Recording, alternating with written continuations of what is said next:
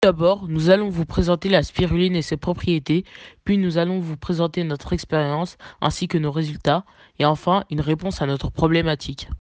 La spiruline, aussi appelée algue bleu-vert, s'appelle ainsi due à sa forme spiralée. C'est une cyanobactérie qui existe depuis plus de 3 milliards d'années. Elle n'a pas de noyau et sa couleur verte s'explique grâce à la forte présence de cellules chlorophylliennes qui, de par sa structure atomique particulière, arrive à capter les couleurs bleues de 400 à 550 nanomètres et rouges de 650 à 800 nanomètres, et de renvoyer la couleur verte. C'est également un pigment photosynthétique. Ainsi, la spiruline a la capacité de fabriquer de l'oxygène. La spiruline se développe dans des climats chauds et dans de l'eau légèrement salée à un pH de environ 10, et si possible contenant beaucoup de nutriments. De plus, étant une bactérie photosynthétique, la spiruline a besoin de lumière.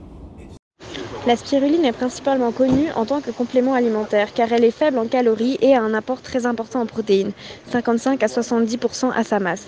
De plus, elle est facile à incorporer dans notre alimentation car elle peut se prendre en comprimé, en poudre, à diluer dans l'eau ou à ajouter dans des aliments. Elle est facile à la digestion du fait que la spiruline est dépourvue de parois cellulosiques.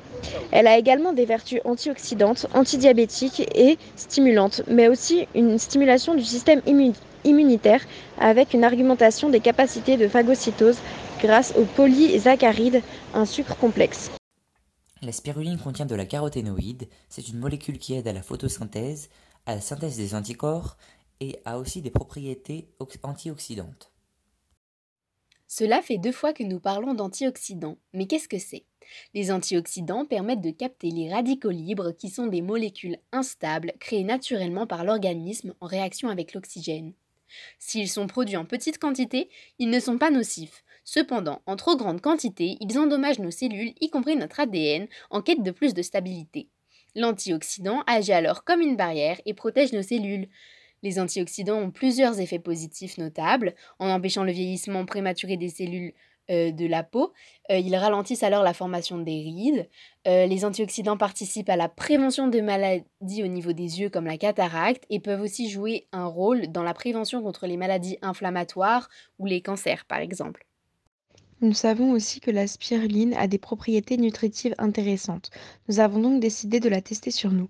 Voici les effets nutritifs de la spiruline. Il est déconseillé de commencer la prise de spiruline au-dessus de 1 g par jour en tant que complément alimentaire durant la première semaine pour pouvoir laisser le corps s'y habituer. Ainsi, nous avons décidé de commencer 1 g de spiruline par jour durant une semaine, ce qui correspond à 2 gélules par jour, puis 1,5 g euh, la semaine suivante, ce qui correspond à 3 gélules, dans le but de voir l'évolution de plusieurs paramètres. Afin de vérifier ceci, nous avons fait du sport avant la prise de spiruline, puis relevé des données afin d'avoir des données témoins. Après une semaine de prise, nous avons repris les données suivantes pour le même exercice et d'autres paramètres pour en faire la comparaison. Puis nous avons répété l'opération après la deuxième semaine pour constater un résultat sur un long terme. Malgré tout, deux semaines de consommation est selon nous la durée minimum de consommation pour voir de vrais résultats qui pourraient être plus concluants sur une durée de un mois par exemple. Nous avons donc réalisé un tableau pour répertorier le profil alimentaire, sportif et le poids de chacun, qui permet d'étudier les résultats en fonction du profil de la personne, le sommeil, permettant de vérifier les effets stimulants de la spiruline, notamment sur notre ressenti sur la fatigue, le ressenti de faim entre les repas, notre poids au repos et après un effort.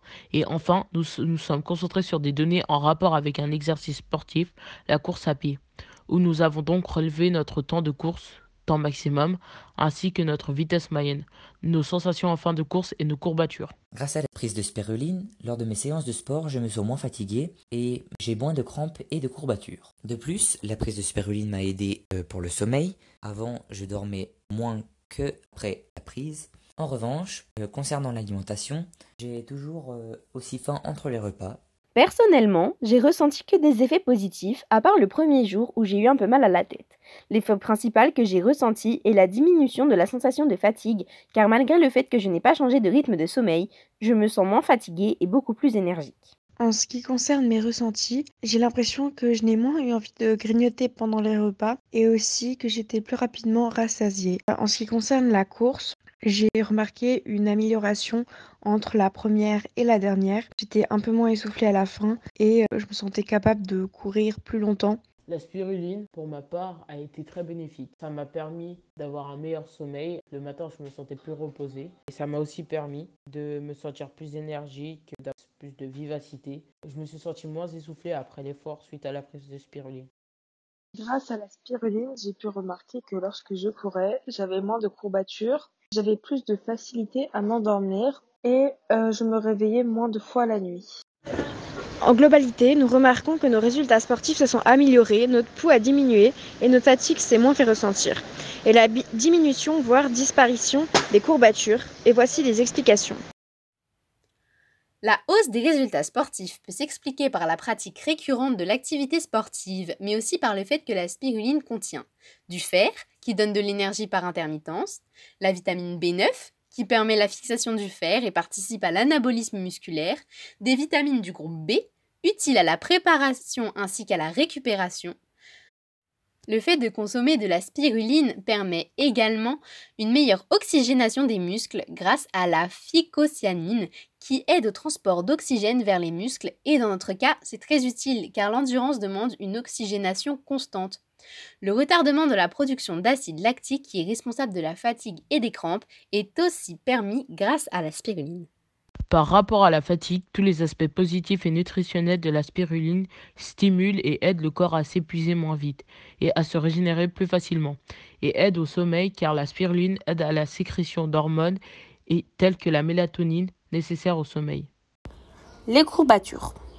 Après un effort inhabituel, les cellules musculaires vieillissent prématurément et créent des micro-liaisons. Ce ne sont pas ces micro-liaisons en elles-mêmes qui font mal après la réaction inflammatoire qui en découle pour pouvoir réparer et fortifier les muscles. Les cellules immunitaires produisent des médiateurs chimiques responsables de cette douleur, sensation de chaleur, gonflement, mais ceci est nécessaire pour permettre aux autres cellules immunitaires de rejoindre le site de liaison. Or, nous avons vu que la spiruline jouait un rôle dans le système immunitaire, la meilleure circulation sanguine et la formation de globules rouges. Ainsi, elle permet d'améliorer cette réaction tout en minimisant la douleur.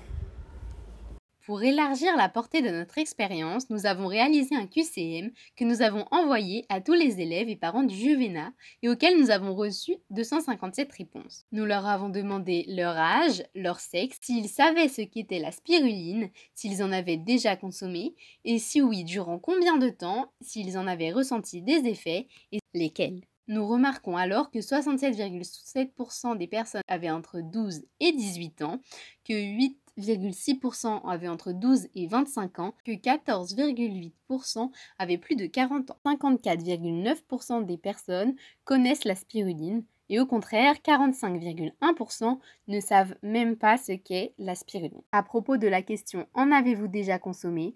Seulement 61 personnes en ont déjà consommé, soit 23,7%. Et nous remarquons que la moitié de ces personnes en ont consommé moins d'une semaine, ce qui est un délai très court et pas forcément suffisant pour que les effets soient visibles, ce qui explique que 66% n'aient pas ressenti d'effet. Nous allons donc nous intéresser aux témoignages d'effets ressentis par les personnes en ayant consommé. 19 ont été positifs et de négatifs. Cependant, les deux effets négatifs euh, ont été ressentis après avoir consommé de la spiruline pendant moins d'une semaine. Nous pouvons donc supposer que c'était sur les 19 personnes ayant ressenti des effets positifs, 39% ont ressenti une baisse de fatigue, 27% ont trouvé que leur digestion euh, et leur rapport alimentaire étaient meilleurs, que 17% euh, ont ressenti des effets par rapport à leur défense immunitaire, qu'elles étaient augmentées, et 17% ont eu des résultats par rapport à leur pratique sportive. L'effet qui est le plus réapparu la diminution de la fatigue. De plus, 40% des personnes ayant affirmé avoir ressenti un effet en ont ressenti plusieurs, et 40% des personnes ayant ressenti des effets ont plus de 40 ans. En conclusion, grâce à notre expérience et notre sondage, nous avons pu voir que les propriétés nutritives et la composition de la spiruline produisent des effets bénéfiques pour notre santé. Ces effets positifs observables sur une courte durée pourraient servir dans le cas de la malnutrition, permettant d'éviter les carences en fer, en vitamines par exemple. De plus, la spiruline est facile à cultiver et se reproduit très vite, ainsi les récoltes peuvent se faire souvent. Mais il ne faut pas oublier que la spiruline ne contient pas assez de calories pour être un aliment en tant que tel. Il faut donc l'accompagner avec un minimum d'aliments plus lourds, comme les pâtes, le riz et le quinoa. Donc grâce à la spiruline et sa super composition, il est possible de gérer assez facilement le problème de grande envergure comme la malnutrition, qui touche près d'une personne sur dix dans le monde.